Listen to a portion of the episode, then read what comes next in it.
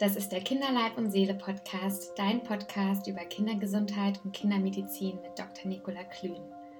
Heute habe ich eine Folge für dich vorbereitet, die nicht speziell um Kinder geht, sondern es geht um unsere aktuelle Situation, eine Situation, die uns momentan ja auch alle beschäftigt. Und dafür habe ich heute einen besonderen Interviewgast. Mein Interviewgast ist eine Ärztin, die ich noch aus meiner Studienzeit kenne, die ich momentan nicht namentlich nennen möchte, einfach um sie zu schützen aber die uns ein bisschen einen Einblick geben möchte in ihren Alltag auf eine der Münchner Intensivstationen in München.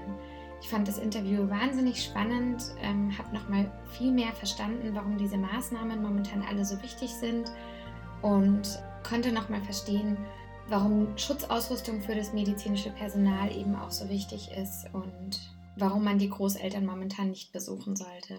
Jetzt wünsche ich dir viel Spaß mit dem Interview. Los geht's.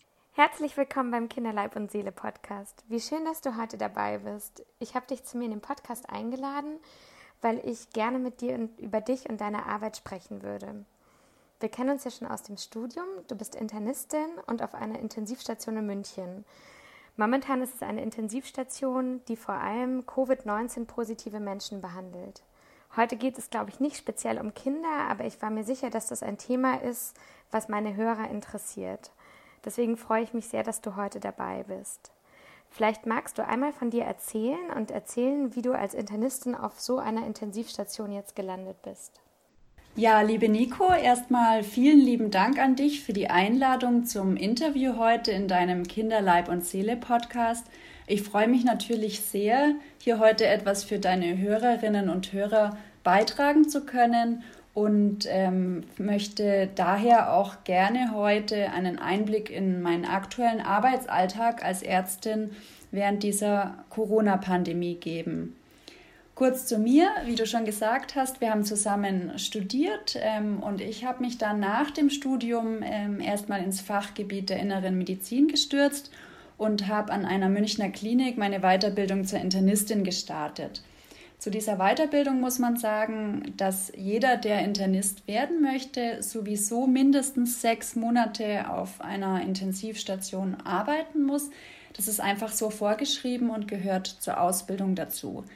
In meinem Fall hat es sich so ergeben, dass ich bis vor circa zwei Jahren für insgesamt 13 Monate auf einer Intensivstation gearbeitet habe und ähm, dadurch konnte ich natürlich einiges an Erfahrung sammeln, was mir jetzt in der aktuellen Situation schon auch vieles erleichtert. Ich habe jetzt im Februar diesen Jahres, also vor etwa zwei Monaten, meine Facharztprüfung gemacht und ja, dann kam Corona. Denn als dann klar wurde, dass wir es mit dieser weltweiten Pandemie zu tun haben und die Kliniken grundsätzlich ihre Kapazitäten zur Behandlung der Covid-Patienten für die nächste Zeit auch äh, deutlich erhöhen müssen, wurde auch an meiner Klinik eben neben der Umstrukturierung der Normalstation auf Isolationsstationen für die Corona-Patienten auch ganz klar die Erhöhung der Beatmungskapazitäten priorisiert. Und neben den ganzen Erhöhungen der Beatmungsgeräten und dem ganzen technischen Equipment braucht man dafür einfach aktuell deutlich mehr Ärzte und Pflegekräfte, die diese Patienten dann auch behandeln können. Und daher wurde bei uns eben aus dem ganzen Personalstand zusätzliche Mitarbeiter rekrutiert, die während der nächsten Zeit auf einer dieser Intensivstationen arbeiten können und wollen. Und unter diesen Umständen kam es dann dazu, dass ich genau da aktuell am besten, denke ich, helfen kann mit dem, was ich bereits gelernt habe und mit dem, was ich schon an Erfahrung gesammelt habe. Und ähm, so ist es eben gekommen, dass ich jetzt aktuell seit kurzer Zeit als Internistin auf einer dieser Intensivstationen tätig bin, die ausschließlich die Corona-Patienten behandelt. Ja, damit rechnet man, glaube ich, auch nicht, wenn man so in sein Jahr startet und sich überlegt, wie so der berufliche Alltag weitergeht dass dann so eine Pandemie kommt und man auf einmal dann quasi an vorderster Front mitkämpft. Mich würde dann einfach wahnsinnig interessieren und ich glaube, die Hörer fänden das auch ganz interessant, wenn du mal beschreiben könntest, ähm, wie die Situation auf dieser Intensivstation dann aktuell aussieht oder dein Arbeitsalltag dort. Ja, klar, gern, Nico. Also vielleicht zur kurzen Einleitung, wie man sich so die normale Arbeit in Anführungszeichen auf einer Intensivstation vorstellen kann. Denn ich glaube, die meisten der Hörerinnen und Hörer haben da keine genaue Vorstellung, außer sie sind vielleicht selber in diesem Berufsfeld tätig. Normalerweise liegen auf einer internistischen Intensivstation grundsätzlich sehr schwer kranke Patienten, die eigentlich ein breites Spektrum an akuten Problemen und auch an äh, vorbestehenden Erkrankungen haben. Also wir haben da, behandeln da Patienten mit einem akuten Herzinfarkt, mit Patienten mit einer Lungenembolie, Patienten mit einer schweren Blutvergiftung, einer Sepsis. Und diese Patienten benötigen eben aufgrund der Schwere ihrer Erkrankung mindestens eine kontinuierliche Überwachung ihrer Vitalwerte. Also das heißt, da wird kontinuierlich über den Monitor die Herzfrequenz, ähm, die Blutdrücke, EKG-Ableitungen oder eine Sauerstoffsättigung abgemessen. Ähm, und häufig ist es dann auch so, dass die Patienten auch zusätzlich eine gerätebasierte Unterstützung benötigen, beispielsweise eine Atemunterstützung mittels einer Maskenbeatmung oder auch im schlimmsten Fall eine, eine maschinelle Beatmung im künstlichen Koma. Ja, das heißt, normalerweise ist das Krankheitsspektrum relativ breit und seit ein paar Wochen ist es jetzt so, dass alle Intensivstationen unserer Klinik wirklich ausschließlich für Corona-Patienten reserviert und vorgehalten wurden. Und nachdem dann vor ein paar Wochen wirklich die ersten Patienten auch in unsere Behandlung kamen, wurden es dann immer mehr und mehr. Und aktuell nach meinem letzten Stand, in meinem letzten Dienst, sind aktuell fast alle Plätze auf der Intensivstation belegt. Gleichzeitig werden noch weitere Stationen die es gibt bei uns zu Beatmungs- und Intensivstationen umgebaut, um einfach in nächster Zeit noch mehr von den schwer erkrankten Covid-Patienten behandeln zu können. Mm, neben der ungewohnten Situation für uns alle mit diesem neuen Krankheitsbild, über das wir einfach auch noch nicht so viel wissen als über die anderen Krankheiten, die wir sonst so tagtäglich behandeln als Ärzte und Pflegepersonal, kommt aktuell schon auch die kommen die sehr stark äh, sehr anstrengenden körperlichen Bedingungen dazu aus meiner Sicht. Also man muss sich das aktuell so vorstellen, dass ähm, man eigentlich die gesamte Zeit, in der man auf dieser Intensivstation vor Ort ist, in voller Schutzausrüstung steht, um sich selbst einfach vor diesem Virus zu schützen und sich nicht selber zu infizieren. Das heißt, man trägt neben einem Schutzmantel über der normalen Arbeitskleidung noch dauerhaft Handschuhe, eine Haube für die Haare, einen FFP2 oder 3 Mundschutz und eine Schutzbrille bzw. ein durchsichtiges Gesichtsshield. Das sind diese Face Shields, um sich einfach vor den Tröpfchen zu schützen. Man kann sich vorstellen, dass diese Schutzausrüstung sehr, sehr anstrengend zu tragen ist. Das Atmen fällt schwer nach kurzer Zeit. Es ist zum Teil sehr heiß unter diesem Schutzmantel, man schwitzt in den Handschuhen und so weiter und so fort. Also anfangs habe ich mich da wirklich wie ein Astronaut auf dem Mond gefühlt. Mittlerweile hält man es schon etwas länger aus, bevor man dann auch eine Pause braucht die Dinge, die sonst auf unserer Station grundsätzlich relativ unkompliziert möglich waren, wie schnell mal auf die Toilette gehen, etwas trinken oder im Aufenthaltsraum etwas essen, sind aktuell nicht mehr so einfach möglich. Also man muss sich hierfür wirklich komplett aus diesem Intensivbereich entfernen. Man muss die ganze Schutzausrüstung ausziehen, sich ausschleusen, um einfach mal eine Pause machen zu können. Allein dafür benötigt man viel, viel mehr Personal, das sich dann gegenseitig auslösen kann. Denn es müssen halt auch immer genügend Ärzte und Pflegekräfte bei den Patienten bleiben. Gott sei Dank haben wir aktuell bisher kaum krankheitsbedingte Ausfälle, so dass wir uns aktuell wirklich so oft es geht für eine Pause auslösen können. Etwas trinken, etwas essen, sich raussetzen, einfach Durchatmen tatsächlich, nachdem man diese Maske auch abnimmt und einfach wieder etwas Abstand gewinnen. Ähm, also es, ich finde, es ist trotz der angespannten Situation für uns alle ähm, immer noch ein sehr kollegiales Klima. Jeder hilft jedem so gut er kann und jeder achtet auch sehr auf sich.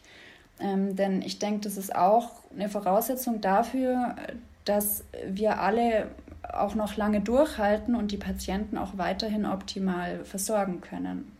Das ist ähm, eine Situation, die kann ich mir nur ansatzweise gerade vorstellen. Also ich kenne diese Masken auch aus meinem Berufsalltag. Ähm, also wir hatten so Masken zum Beispiel verwendet bei Kindern mit Grippe. Und da war die Situation so, dass man vielleicht fünf oder zehn Minuten in einem Patientenzimmer war und dann schon wieder froh war, wenn man diese Maske abnehmen konnte. Und ähm, ja, ich stelle mir das wirklich auch sehr anstrengend vor, was ihr da jeden Tag leistet. Die Frage, die man ja auch so ein bisschen hat, gibt ja jetzt immer mal wieder so Medienberichte auch von jüngeren Patienten. Was ist denn da deine Erfahrung? Was für Patienten behandelt ihr dort? Sind das überwiegend alte und wirklich vorerkrankte Patienten? Oder habt ihr auch ähm, junge Patienten, die ähm, schwere Verläufe von der Erkrankung zeigen? Ja, Nico, also grundsätzlich muss man aus dem, was ich jetzt sagen kann, natürlich ähm, mit dazu rechnen, dass es sich hier um die Patienten einer Intensivstation handelt. Das heißt, die Patienten, die, die ich aktuell behandle, sind wirklich die, die leider einen sehr schweren Verlauf haben und die wirklich lebensbedrohlich erkrankt sind. Ähm, die meisten unserer Patienten sind aktuell eher, sage ich mal, ältere Patienten zwischen 50 und 80 Jahren. Was man dazu auch sagen muss, ist, ähm, dass wir aber leider nicht nur vorwiegend wirklich sehr alte und kranke Patienten haben, die es dann schwer trifft, ähm, sondern wir haben Patienten, die grundsätzlich mitten im Leben stehen. Also ein Patient mit 50 Jahren heutzutage steht mitten im Leben. Er hat beispielsweise auch keine Vorerkrankungen und wenn es den dann so hart trifft, dann ist es schon auch für uns schwer zu sehen. Wir haben leider auch Einzelfälle von jüngeren Patienten gesehen, die beispielsweise um das 40. Lebensjahr oder zum Teil auch unter dem 40. Lebensjahr schwer erkranken und beatmungsbedürftig werden. Ähm, das sind auch Einzelfälle, die wir gesehen haben. Grundsätzlich sehe ich aktuell eine klare Tendenz zu männlichen Patienten. Es ist wirklich so, dass ähm, bisher die, die Frauen, die ich behandelt habe, eher leichter erkranken, die beispielsweise sauerstoffbedürftig sind auf der Normalstation, aber nicht ähm, so einen schweren Verlauf zeigen wie die Männer. Also das, was ich jetzt aus meiner Sicht sagen kann. Was klar ist, dass alle, die bei uns ähm, auf der Intensivstation behandelt werden, alle Patienten wirklich sehr schwer erkrankt sind und äh, auch 90 Prozent davon aktuell von Beatmungsgeräten abhängig sind. Also anhand dessen, was ich so sehe in meinem Alltag, kann ich das Thema ähm, der schweren Verläufe nicht bagatellisieren und sagen, nur die Alten und Vorerkrankten haben ein Risiko für einen schweren Verlauf. Also das sehe ich aktuell nicht so. Mhm, das ist ganz interessant, dass du das sagst. Ich denke nämlich, was schon manchmal so ein bisschen gerade auch passiert ist, wir haben diese Maßnahmen ja alle ein bisschen satt, verständlicherweise. Und vielleicht kennt man ja auch noch niemanden im Umfeld, der erkrankt ist. Und genau deswegen, das ist auch einer der Gründe, warum ich so toll finde, dass du heute bei mir zu Gast bist, um eben schon auch zu erklären, dass es eben diese schweren Verläufe gibt und dass wir das alle wirklich auch sehr ernst nehmen müssen.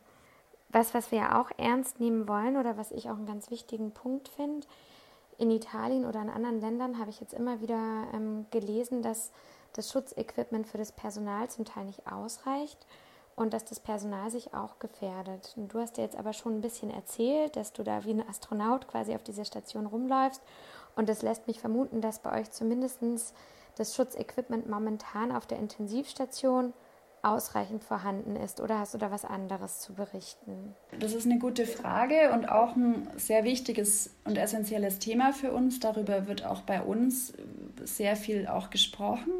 Also aktuell ist es so, dass es auf jeden Fall genügend Schutzmaterial für alle Mitarbeiter gibt, die die Covid-Patienten behandeln. Ähm, grundsätzlich besteht in den Kliniken ähm, jetzt auch ein, eine Pflicht einer, des Tragens einer Mund-Nase-Maske für alle Mitarbeiter im Haus. Und die speziellen FFP2 und die FFP3-Masken, die wirklich die Viruspartikel zu über 90 Prozent aus der Atemluft ähm, abfiltern, sind speziell für unsere Corona-Stationen reserviert, damit wirklich die Mitarbeiter, die die Corona-Patienten betreuen, den bestmöglichen Schutz haben, der einfach aktuell zur Verfügung steht. Ähm, grundsätzlich habe ich schon aber auch Angst, dass das Schutzmaterial perspektivisch in nächster Zeit irgendwann mal knapp werden könnte, je nachdem, wie die nächsten Wochen weitergehen, wie viele Fälle wir in welcher Zeit auch zu behandeln haben und wie lang sich diese ähm, Zeit jetzt auch erstreckt. Also da habe ich persönlich schon auch eine Sorge, dass es sein könnte, dass das Schutzequipment irgendwann mal nicht mehr adäquat für uns zur Verfügung steht. Und dann ist es halt so, wenn die Ärzte und Pflegekräfte mit inadäquatem Schutz Patienten behandeln müssten, dann steigt einfach das Risiko, selber zu erkranken und abgesehen von den persönlichen Folgen dafür fallen äh, diese Mitarbeiter dann auch für die Patientenversorgung aus, mindestens für 14 Tage. Und äh, dann ist halt irgendwann auch keiner mehr da, der die Patienten betreuen kann. Also das ist dann ein Teufelskreis, weil es immer weniger Personal geben würde, das dann helfen kann. Deshalb ist aus meiner Sicht ist essentiell und muss auf jeden Fall verhindert werden, ähm, dass dieser Fall eintritt, dass wir kein adäquates Schutzmaterial mehr haben als Mitarbeiter. Und es ist aus meiner Sicht einfach Aufgabe auch der, der Kliniken mit Hilfe der Stadt München und auch der Politik, dass diese Schutzausrüstung einfach für uns ähm, sichergestellt werden kann. Ja, das ist ganz wichtig. Ja, das sehe ich ganz genauso wie du. Also das ist essentiell und eigentlich könnt ihr unter anderen Bedingungen ja kaum arbeiten. Was man so selber dazu beitragen kann, ist natürlich, ich hoffe, dass das jetzt auch bei vielen angekommen ist, eben keine Masken zu kaufen, die für medizinisches Personal ähm, gedacht sind. Also man kann Masken tragen, auch einfach als höfliche Geste für seine Umwelt, aber dann bitte selbst gebastelte Masken oder ähm, einen Schal oder sowas ins Gesicht tun und nicht die Masken kaufen, die für das medizinische Personal gedacht sind. Ähm, jetzt hast du ja gerade schon ein bisschen erzählt, dass ihr jetzt noch eine relativ kollegiale und gute Stimmung habt. Ich sage jetzt mal der Situation angemessen. Ähm, Geht es denn der Pflege, also den Krankenschwestern und Pflegern, mit der Situation ähnlich ähm, wie dir jetzt, dass du sagst, ähm, die Stimmung ist noch in Ordnung oder merkst du da schon die ersten Ausfälle oder dass die ähm, Pflege da an ihre Belastungsgrenze gerät? Grundsätzlich wissen wir alle, dass der Pflegeberuf per se schon ein sehr anstrengender Job ist, ein körperlich sehr anstrengender Job. Was ich sehe äh, bei meinen Kollegen auch von der Pflege ist, dass die wirklich alle aktuell sehr ähm, mit vollem Eifer und sehr vorbildlich ähm, arbeiten. Auch da ein sehr kollegiales Klima herrscht und die alle mit vollem Einsatz dabei sind, primär auch auf der Intensivstation. Ähm, die Belastung ist auch dort für die, die leitenden Pflegenden enorm, denn auch die machen neben der Patientenversorgung zusätzlich Mitarbeiterschulungen, viel Organisation außen herum, ähm, genau wie auch bei uns die Ärzte in den leitenden Positionen. Also ähm, die Stimmung, habe ich das Gefühl, ist trotz der Anspannung da auch gut. Ähm, es sind alle sehr motiviert und auch da gibt es wenig ähm, Krankheitsausfälle bisher.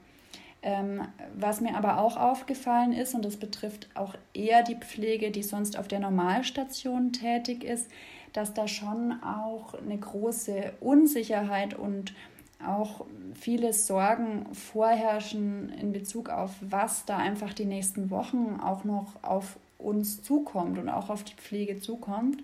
Denn ähm, man muss sich das so vorstellen, eine Krankenschwester, die vielleicht ihr halbes Leben auf einer Normalstation tätig war und gearbeitet hat und grundsätzlich eher stabile Patienten, mit denen man sprechen kann ähm, und die nicht akut gefährdet sind im nächsten Moment, betreuen kann und darin einfach die beste Erfahrung hat.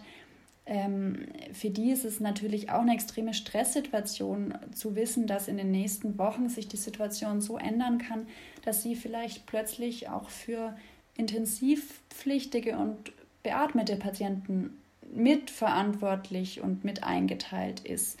Das ist ähm, gerade für die Pflege eine extreme Stresssituation. Ja. Ähm, so gut es geht, wird das Pflegepersonal wie auch wir Ärzte auch weiterhin aktuell geschult, auch im Hinblick auf die nächsten Wochen. Ähm, denn mit erwarteten steigenden Patienten müssen wir halt alle auch neue Kompetenzen erwerben und ähm, das trifft zu für die Pflege als auch für die Ärzte, um da unseren Job einfach so gut es geht machen zu können.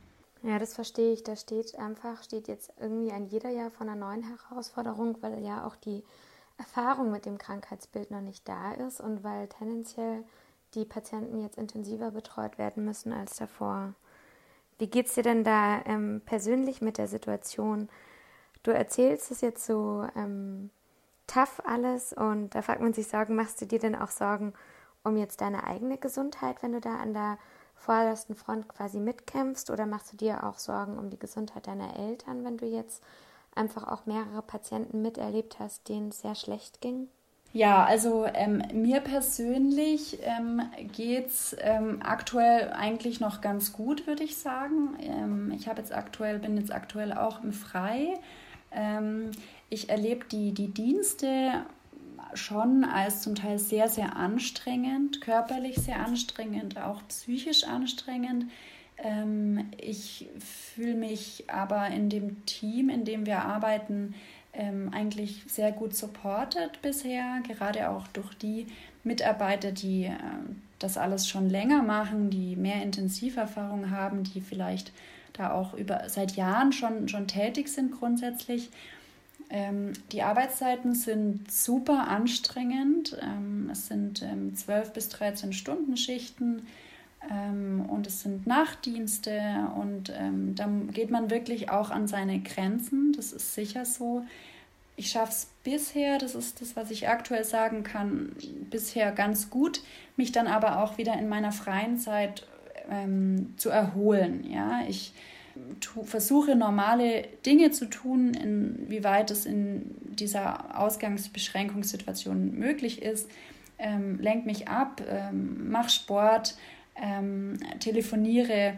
Also mir gelingt es im Moment ganz gut und um meine Gesundheit mache ich mir grundsätzlich ja weniger Sorgen eigentlich. Ich fühle mich aktuell wie gesagt, noch gut geschützt durch das Schutzmaterial. Ähm, und ich denke, ich bin jung und gesund und ähm, wenn ich mich infizieren sollte, hoffe ich einfach, dass ähm, es mich nicht hart treffen wird, sondern dass ich einen leichten Verlauf habe. Ähm, in Bezug auf meine Familie, klar, auf meine Eltern mache ich mir da schon mehr Sorgen ähm, weil ich eben auch sehe, wie schlecht es manchen Patienten bei uns gibt, äh, geht.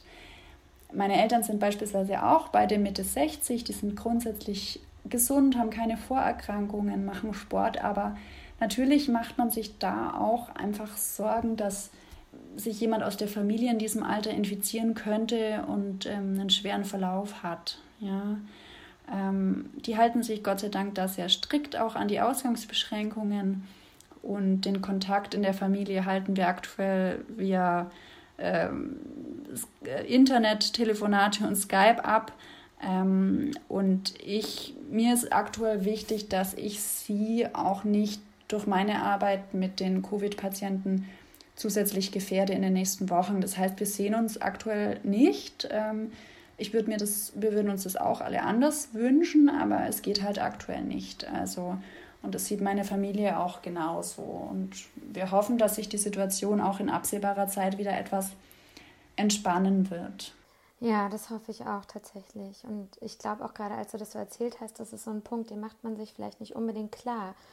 Die Einschränkung der Ärzte und Pfleger ist nicht nur, dass jetzt der Arbeitsalltag sich ändert und dass die Arbeit härter ist, sondern dass die eben, solange sie mit diesen Patienten zusammenarbeiten, vielleicht auch einen Teil ihrer Familie auf längere Zeit nicht sehen können, um die nicht zu gefährden. Ja, umso dankbarer wird man dann, dass ihr diese Arbeit tut, wenn man das hört. Wie schätzt du denn das Jahr jetzt ein? Also meinst du, das geht noch lange so weiter? Ja, Nico, das habe ich mich auch schon häufiger gefragt, ähm, sowohl als Ärztin als auch als Privatperson. Ähm, letztlich auch nach vielen Gesprächen mit Kollegen und auch Freunden aus dem Medizinbereich, wir wissen alle einfach nicht genau, was jetzt kommen wird und wie die nächste Zeit weitergehen wird. Wir hoffen alle, dass diese Welle, auf die wir ja immer noch in gewisser Weise warten und auf die wir uns immer noch in den Krankenhäusern vorbereiten, nicht so schlimm wird wie in Italien. Ähm, wir hoffen, dass uns da vieles erspart bleibt. Wichtig ist der Faktor Zeit und dadurch auch die mögliche Vorbereitung für die Kliniken und fürs Personal, sich auf äh, die erhöhten Zahlen ähm, einfach gut zu wappnen. Ähm, den Peak erwartet haben wir eher für Mitte April. Nun rechnet man vielleicht eher auch für Mitte Mai. Also es verschiebt sich alles auch nach hinten. Ich denke, dass das Thema Corona uns in den Kliniken priorisiert sicher noch bis zum Frühsommer beschäftigen wird, würde ich sagen. Ähm, und ich glaube, dass es uns mit auch einzelnen Patienten oder in abgeschwächtem Maße auch wahrscheinlich das gesamte Jahr 2020 noch mit betreffen wird. Aber eben, ich hoffe nicht in einer derartigen Ausnahmesituation, in der wir uns jetzt aktuell befinden. Ich glaube, wichtig ist, dass man weiter nach vorne sieht, denn egal wie lange es dauern wird oder wie schlimm es vielleicht auch wird, wir tun unser Bestes, dass es vorbeigeht und dass wir da so vielen Menschen wie möglich helfen können.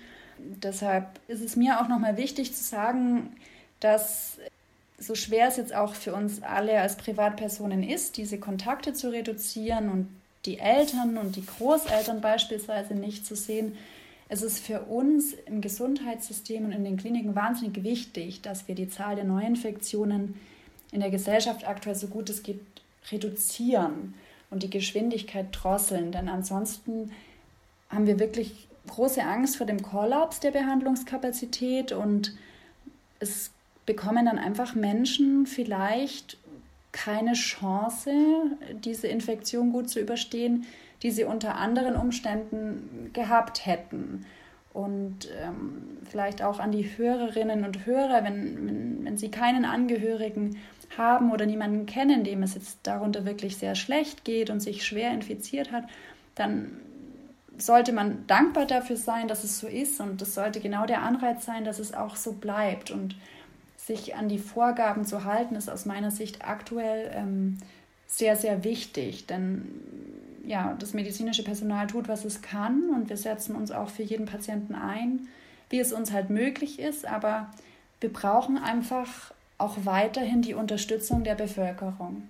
Ja, dafür danke ich dir so sehr und auch nochmal für diese Worte an die Hörer, ähm, eben auch nochmal diesen Einblick zu geben, warum diese Maßnahmen jetzt alle so sinnvoll sind. Und auch wenn das irgendwie, wenn man zu Hause sitzt und davon gar nichts mitbekommt, von dem du jetzt da so berichtet hast, ähm, umso wichtiger ist es trotzdem, weil ähm, es läuft jeden Tag ab. Nur wir in unseren Wohnungen bekommen das eben nicht so mit und ähm, vielleicht ist es dann auch manchmal nicht so klar oder vielleicht hat man dann einen oder anderen Tag, wo man natürlich seine Kinder zu Hause hat, Homeschooling macht, beruflich tätig ist und das alles natürlich auch so ein bisschen verflucht und eigentlich nur denkt, wann hört das endlich auf. Aber ich finde, wenn du so erzählst, da wird einem einfach nochmal klar, warum wir jetzt da alle so zusammenhalten müssen.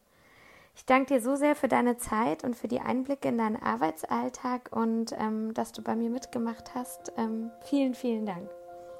Das war mein Interview mit einer Ärztin, die momentan auf einer der Münchner Intensivstationen Corona-Patienten behandelt. Ich hoffe, du fandest das genauso spannend wie ich.